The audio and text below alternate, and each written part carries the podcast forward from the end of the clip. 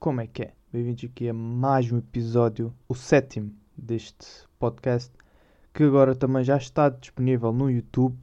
Para quem não usa o Spotify, e tem esta alternativa, YouTube. Ah, mas eu não uso o YouTube também. Epá, se não usas o YouTube é uma coisa não usar telemóvel, né? Todos nós temos manias, mesmo que não notamos, e por vezes podem tornar-se muito irritantes para outras pessoas. No fundo, as manias são falhas no nosso cérebro e que se sente que deve fazer algo de forma repetitiva, tornando-se um vício e que por vezes fazemos-lo quase inconscientemente porque nos faz sentir bem.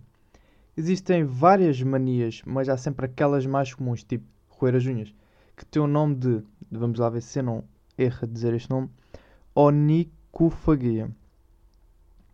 Acho que este nem sequer é considerado uma mania, é preguiça para cortar as unhas.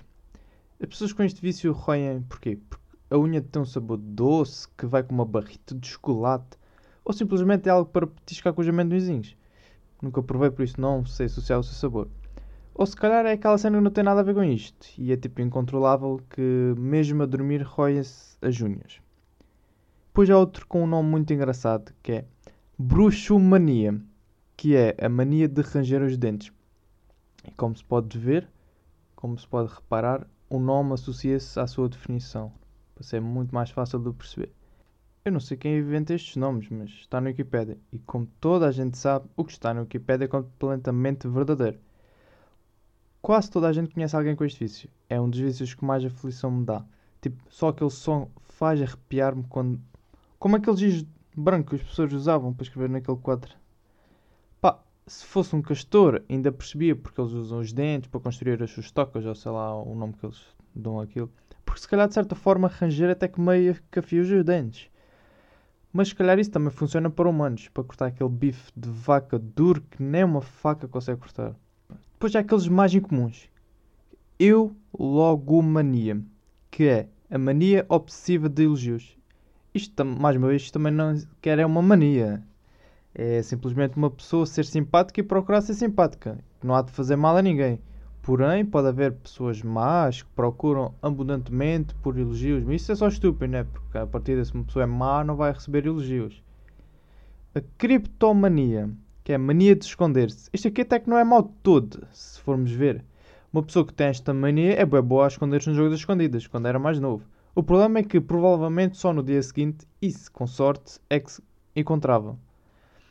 Depois há uh, aquela situação em que se vai a algum lado com este tipo de pessoa e no meio de um acontecimento foge e esconde-se. Mas esse Carlos já se foi esconder outra vez. Epá, é sempre a mesma cena. Oh Carlos, olha, agora temos que ir no autocarro. Então, já viste? Olha, são 3 e meia. Sabes que ele esconde-se 10 em 10 minutos e só aparece ao fim de 3 horas. Agora temos que ir no autocarro das 6. Epá, eu já disse-lhe. Eu já lhe disse que o pessoal não curte dessa cena. Dessa cena ele está a esconder-se. Mas depois ele vem com aquela conversa. É pá, pá, não sou eu. Isto não, não controla. É uma cena que. É pá, não consigo controlar, desculpa. Pá, mas pá, isto é abusar. Isto é abusar. Isto é gozar com a cara do gajo. É pá, isto no início teve piada. No início teve piada, mas agora pá, já estou-me a passar com isto. Algo mais ou menos assim que acontece, provavelmente. E é aquela pessoa que teve um trauma com o jogo das escondidas, só pode.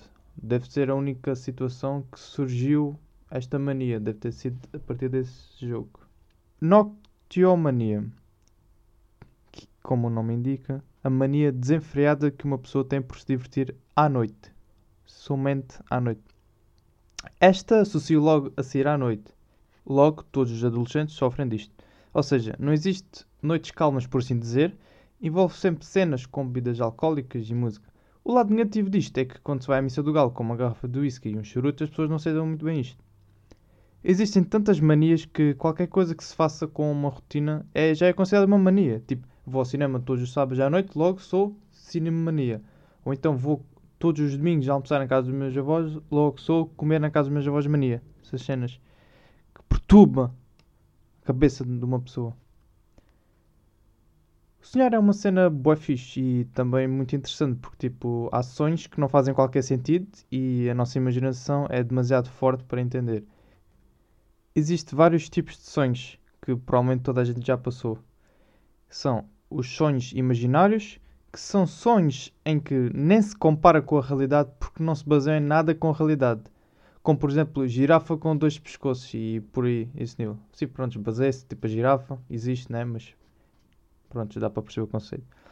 Mas que talvez exista, o problema é este, num outro universo paralelo ou numa outra realidade para o cérebro desenvolver tal conceito. Eu sei que parece assim um pouco absurdo, mas também faz assim um pouco de sentido. Ou seja, de certa forma, tudo o que sonhamos já vimos durante a nossa vida. Nisto vem que a cara de uma pessoa que nós vemos nos sonhos é real, porque o cérebro não consegue inventar caras. Ou seja, qualquer pessoa que a gente tenha sonhado que a gente acha que é um estranho, na, na realidade essa pessoa existe. Só que, pronto, podemos não reconhecer porque é, pode ter sido uma pessoa que a gente olhou 2, 3 segundos e o cérebro copiou essa cara, por exemplo. Assim, da mesma maneira que o cérebro não consegue inventar novas caras, será que também não consegue inventar uma girafa com dois pescoços? Ou seja, que existe mesmo esta girafa com estas características? Assim, o cérebro apenas cria uma situação hipotética, uma história que se vai desenrolando, e é aí que a imaginação se desenvolve na realidade e não nas características de pessoas, ou animais ou de outras coisas. Esta é a minha teoria sobre estes sonhos imaginários. Claro que é só uma teoria, não quer dizer que seja verdade. Mas, epá, está aqui os pontos de vista, parece que faz sentido. Acho que sim. Podem achar que não. Fica aí para refletir. Pois há aqueles que são chamados os sonhos déjà vu. Que são aqueles sonhos que são recriados mais tarde na realidade. Tipo, sonhamos uma cena e quando acordamos essa cena acontece. Tecnicamente é como se prevíssemos o futuro. Este tipo de sonho eu não consigo perceber nem explicar como é que funciona, mas é um dos meus favoritos porque tipo, parece um superpoder. Como por exemplo, numa fase do sonho, encontramos 50 euros no chão e apanhamos. Depois o, o resto, pronto, não me interessa muito porque este é, é o ponto para se focar. E mais tarde, não é que encontramos mesmo 50 cêntimos no chão. Isto é, é uma cena muito fixe. Sonhar uma cena que vai acontecer. Depois também há os sonhos suicidas. São aqueles sonhos em que não conseguimos fugir da situação e só acaba com a nossa morte e não tem escapatória. Tudo o que fizemos é insignificante.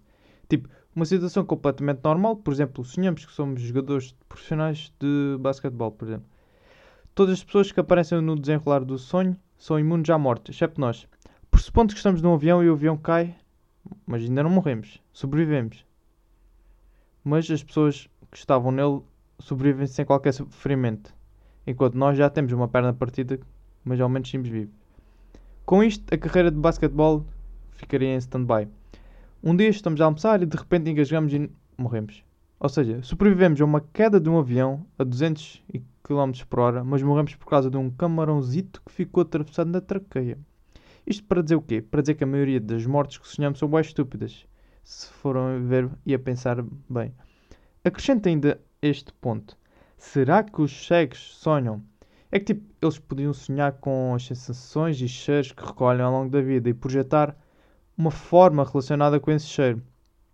A cena é que eles nunca viram cores nem formas. Estou a falar pronto, de pessoas que ficaram cegas já na nascença, não é? Não é pronto. Será que o cérebro consegue criar novas formas? Segundo a teoria anteriormente referida, por mim, não. Por isso, acho que eles sonhar sonham, mas apenas recordam dos cheiros e sensações e não de imagens relacionadas. Tipo, sonham com o cheiro do café, ou seja, imaginam que estão a cheirar café. Basicamente é isso.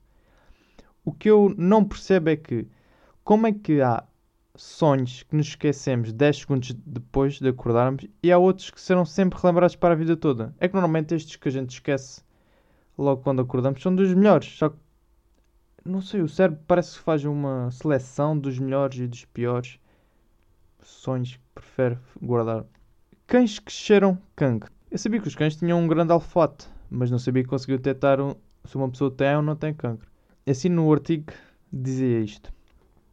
Foi realizado um teste com três cães da raça Beagle que conseguiram identificar o cancro do pulmão em humanos por meio do olfato com 97% de precisão. As competências destes cães podem fazer diferença no rastreio da doença. Os animais não foram escolhidos ao acaso. Os beagles são conhecidos pelo faro extremamente apurado devido aos receptores olfativos acima da média. Os cães foram colocados numa sala a cheirar amostras de soro sanguíneo de doentes com cancro do pulmão e de pessoas saudáveis. Quando forajavam amostras com cancro, sentavam-se. Se a doença não era detectada, seguiam e forajavam outra amostra. Os cães serão usados numa segunda fase da experiência que decorre nos Estados Unidos para identificar mais amostras do cancro da mama e colateral, além do pulmão. Os cientistas estão entusiasmados com o olfato dos beagles, com a hipótese de diagnósticos mais rápidos com a identificação de biomarcadores específicos com o desenvolvimento de um produto de triagem semelhante a um teste de gravidez. Ou seja, como existe cães polícias, agora também vai haver cães médicos. Uh, senhora Manuela, temos aqui os resultados e queria lhe dizer que tem cancro de pulmão. Mas, mas o, senhor, o senhor doutor só recolheu o sangue? como é que já, já tem os testes todos prontos? Ah, sim, sim, mas é que agora com o modernice, como sabe, uh, utilizamos um cão para detectar. E o Bolinhas identificou e disse que tem cancro. Diagnosticou com cancro de pulmão. Lamento imenso. E assim ficamos por aqui por mais um episódio. Este aqui ainda foi um pouco mais longo, com um minutinho extra. Mas é assim, isto, isto é sempre positivo para a comunidade. Se quiserem partilhar isto, não custa nada. Obrigado e até o próximo sábado.